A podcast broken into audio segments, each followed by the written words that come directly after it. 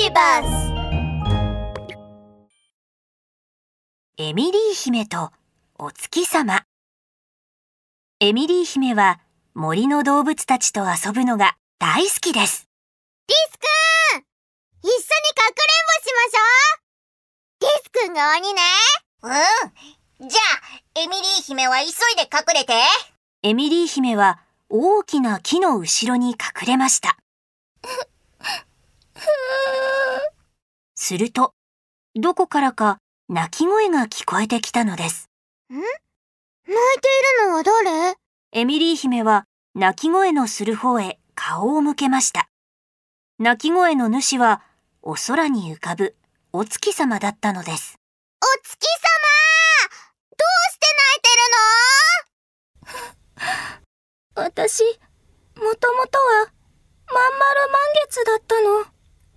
なのに、なぜか最近、まん丸じゃなくて、欠けているの。それが、悲しくて。お月様泣かないで私たちが何とかすエミリー姫は考えました。あそうだわお月様はきっとお腹が空いてるのよ私だってお腹が空いてる時はお腹がへっこんじゃうもんなるほど。じゃあ、僕はみんなを呼んでくるね。リスはすぐさま口笛を鳴らし、森中の動物たちを呼び寄せました。ねえみんなお月様のお腹が空いてるのどうにかしてお腹いっぱいにしてあげたいんだけど手伝ってくれる？もちろんいいよ動物たちはすぐに食べ物を持ってきました。ウサギは人参を、ヤギは緑の草を、ゾウは山盛りの果物を、お月様食べ物をいっぱい用意したよ。たくさん食べてお腹いっぱいになってまん丸になってね。お月様は口を大きく開け、みんなが用意してくれたごちそうをもぐもぐと食べ続けました。そして満足そうにゲップをしたのです。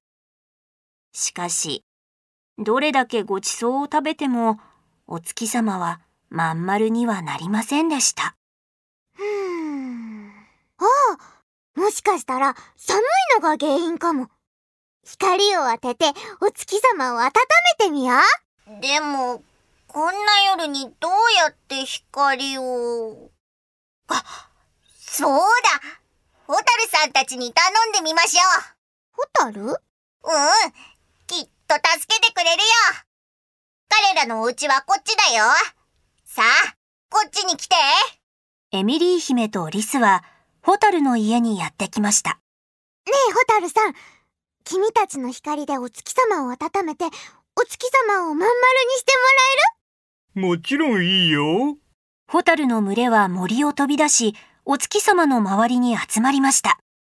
光はお月様を温めましたが、お月様をまん丸にすることはできませんでした。もらえるお腹が空いたわけでも寒いわけでもないとなるとあそうね雲が邪魔をして見えなくなってるのよねエミリー姫はフクロウを探しに行きました。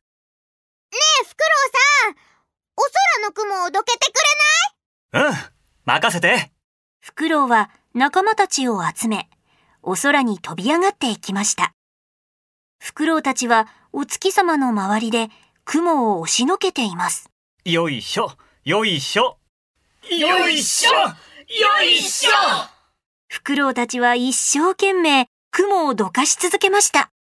そして、お月様の前にあった雲を全部片付けたのです。これでお月様は綺麗なまん丸満月になりました。まん丸で幸せ。みんな、